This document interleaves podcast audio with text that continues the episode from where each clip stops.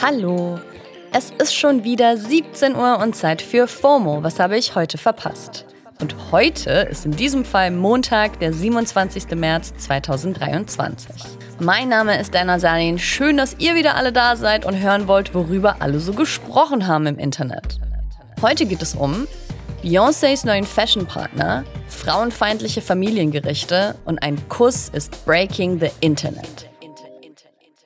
Es war wieder einiges los und ja auch noch Wochenende. Wir steigen also direkt ein mit dem ultimativ schnellen Timeline-Recap. Deutschland liegt lahm. Ihr habt es wahrscheinlich mitbekommen, seit Mitternacht läuft ein riesiger Warnstreik von der Bahngewerkschaft EVG und Verdi. Und das heißt, es fährt so gut wie nichts heute. Fast alle Flughäfen sind dicht und es streiken Fernverkehr, Regionalverkehr und in einigen Bundesländern sogar der öffentliche Nahverkehr. Der Grund ist natürlich, dass die Gewerkschaften mehr Geld für ihre Beschäftigten fordern. Und dazu gibt's gemischte Gefühle. Viele können die Forderungen nachvollziehen und sind ziemlich solidarisch. Aber klar gibt's auch Frust, weil viele sind einfach auf Bus und Bahn angewiesen. Der Streik soll insgesamt 24 Stunden lang gehen. Heute um Mitternacht ist also auch schon überstanden. Wir müssen aber wohl noch mit ein paar Nachwehen rechnen. Kanye West ist mal wieder zurück auf Instagram. Und zwar mal wieder mit einem Post, bei dem man schon wieder nicht weiß, ob man lachen oder weinen soll. Er hat das Filmplakat von 21 Jump Street gepostet mit der Caption Watching 21 Jump Street again made me like Jewish people again.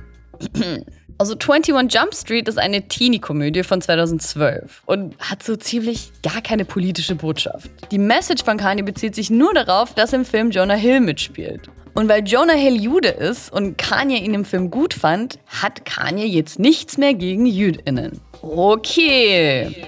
Ich kann auf jeden Fall nur empfehlen, mal auf die Kommentarspalte zu gucken bei dem Post. Die Leute sind on fire. Top-Comment mit über 22.000 Likes ist zum Beispiel Future history books will talk about how Jonah Hill saved hip-hop with a movie he was in 11 years ago. Berlin wird wohl erstmal nicht klimaneutral. BerlinerInnen durften gestern in einem Volksentscheid darüber abstimmen, ob die Stadt schon 2030 klimaneutral werden soll. Also, dass dann ab 2030 eben nur so viel Treibhausgase ausgestoßen werden, wie auch auf natürlichem Wege wieder aufgenommen werden können. Zum Beispiel durch Wälder oder Moore. Aber der Volksentscheid ist leider krachend gescheitert. Und das ist nicht wirklich überraschend. Es wurde vorher schon viel über diese Forderung diskutiert, weil gar nicht klar war, wie Berlin das überhaupt schaffen soll ist ja nun auch nicht gerade die Stadt, in der sonst alles glatt läuft. Naja. Beyoncé hat eine neue Fashion-Kollabo angekündigt. Am Freitag haben wir euch ja erst erzählt, dass Beyoncé und Adidas ihre Zusammenarbeit für ihre Ivy Park Collection beendet haben. Aber Beyoncé ist wohl schon drüber hinweg und tut sich mit einem neuen Modehaus zusammen, nämlich Balmain. Ihre gemeinsame Kollektion heißt Renaissance Couture und die 16 Looks sind jeweils von einem Song auf Renaissance inspiriert, also Beyoncés neuestem Album ist natürlich Haute Couture und keine Sportswear. Also ich denke, leisten kann man sich das als Normalsterblicher eher nicht. Aber sieht halt alles krass aus. Ich weiß nur nicht, was ich von dem tragbaren Kronleuchter halten soll, der zum Song Thick gehört. Aber schaut selbst mal rein. Das war der ultimativ schnelle Timeline-Recap. Ein Team aus JournalistInnen vom Recherchezentrum Korrektiv und der Süddeutschen Zeitung haben am Freitag eine große Recherche veröffentlicht. Sie beleuchten, wie Frauen, die Opfer von häuslicher Gewalt geworden sind, vor Gericht behandelt werden, wenn es dabei um das Sorgerecht von Kindern geht. Und dazu haben die beiden Redaktionen mehrere Fälle genau unter die Lupe genommen. Und das Erschreckende ist, dass ihre Hinweise auf Gewalt häufig nicht geglaubt werden, hinterfragt werden und ihnen sogar unterstellt wird, sie hätten das ausgedacht, um den Vater zu sabotieren. Das ist Gabriela Keller von Korrektiv. Mit ihr habe ich für die Folge heute gesprochen und das war so ihr hauptsächlicher Takeaway zu den betroffenen Frauen. Wenn Frauen nämlich vor dem Familiengericht sagen, dass ihr Partner ihnen gegenüber gewalttätig ist, dann wird ihnen oft einfach nicht geglaubt. Oder sogar mehr noch. Oft geraten sie dann selbst unter Verdacht, den Mann mit Absicht falsch zu beschuldigen und verlieren im schlimmsten Fall das Sorge- oder Umgangsrecht mit ihren Kindern. Zum einen ähm, herrscht an vielen Familiengerichten Notstand. Es gibt Personalmangel, Ressourcenmangel und familienrechtliche Verfahren sind, wie gerade gesagt, sehr ähm, widersprüchlich oft und ähm, schwer zu durchschauen. Und wenn es bereits zwei Regalmeter Akten gibt, ähm, dann haben die Familienrichter häufig nicht die Ressourcen, sich das alles so im Detail nochmal anzuschauen. Und so werden dann schnelle Urteile gefällt, die der Sachlage oft nicht gerecht werden. Hinzu kommt, dass es ein starkes Normativ gibt, ähm, dass Kinder Kontakt haben sollen zu beiden Eltern. Das wird als Kindswohl definiert. Und das wird als Schablone zugrunde gelegt. Und so gerät derjenige, der dann Vorwürfe von Gewalt vorbringt, häufig in die Lage, dass er zum Störfaktor wird für die Gerichte, die nicht die Zeit und nicht die Ressourcen haben, sich durch die komplexe Materie durchzuarbeiten. Ja, krass. Vielleicht schwingt da ja auch ein Hauch von Sexismus mit? Es kommt aber noch eine Sache hinzu und das ist, dass sich an den Gerichten und bei den Behörden generell noch so frauenfeindliche Narrative gehalten haben. So eine Erzählung ist zum Beispiel die von der rachsüchtigen Ex-Frau, die verbittert ist und nichts unversucht lässt, um ihrem Ex-Partner zu schaden. Und so, das spiegelt sich dann in der Unterstellung, dass Frauen, die von Gewalt sprechen, halt ähm, mit falschen Vorwürfen versuchen, ihre Ex-Männer vor Gericht in ein schlechtes Licht zu rücken. Im Herbst haben Korrektiv und Süddeutsche auch schon eine Recherche zu Fällen von häuslicher Gewalt bei Profifußballern veröffentlicht und dabei beunruhigende Muster von Einschüchterung und Machtmissbrauch aufgedeckt. Und jetzt deuten neue Hinweise auch darauf hin, dass diese Fußballer vor allem gemeinsame Kinder nutzen, um Ex-PartnerInnen zu kontrollieren und unter Druck zu setzen. Der Sorgerechtsstreit zwischen Jerome Boateng und seiner Ex-Freundin war zum Beispiel auch Teil von den beiden Recherchen. Macht, Sexismus und Ressourcenmangel führen also dazu, dass Familiengerichte Vorwürfe von häuslicher Gewalt oft einfach ignorieren oder nicht angemessen berücksichtigen. Und Gabriela sagt, das ist eben nicht nur in Einzelfällen so. Das ist ein strukturelles Problem an deutschen Gerichten. Und was jetzt? Zum einen müsste man mal das Gesetz ändern und auch wirklich reinschreiben, dass häusliche Gewalt gegen die Mutter berücksichtigt werden muss, wenn es um das Sorgerecht für die gemeinsamen Kinder geht. Das ist momentan nämlich nicht der Fall. Unglaublich eigentlich. Das alleine reicht aber auch nicht.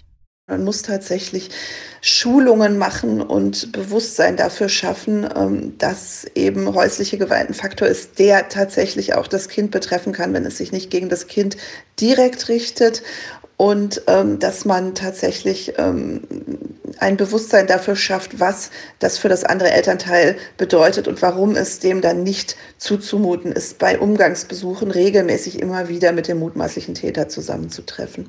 Danke, Gabriela. Die Recherche von Korrektiv und der SZ verlinken wir euch natürlich in den Show Notes. Ei, ei, beim nächsten Thema liegt halt auch so eine leichte Note Sexismus in der Luft. Wenn ihr am Wochenende mal auf Twitter oder TikTok geschaut habt, wurden euch bestimmt direkt super viele Memes dazu entgegengeschleudert. Harry Styles und Emily Ratajkowski are Breaking the Internet. Es ist nämlich ein Video aufgetaucht, auf dem man sehen kann, wie Harry und Emily, ja, rummachen. Harry Styles tourt gerade durch Japan und jemand hat ihn und Topmodel Emily Ratajkowski in den Straßen von Tokio gefilmt. Und wie erwartet, hatte das Internet viele Meinungen dazu. Natürlich fragen sich jetzt alle, ob die beiden daten. Und es ist ein altes Video aufgetaucht, in dem Harry schon vor acht Jahren gesagt hat, dass Emily sein Celebrity Crush ist. Da war noch bei One Direction. Süß, oder? Oder?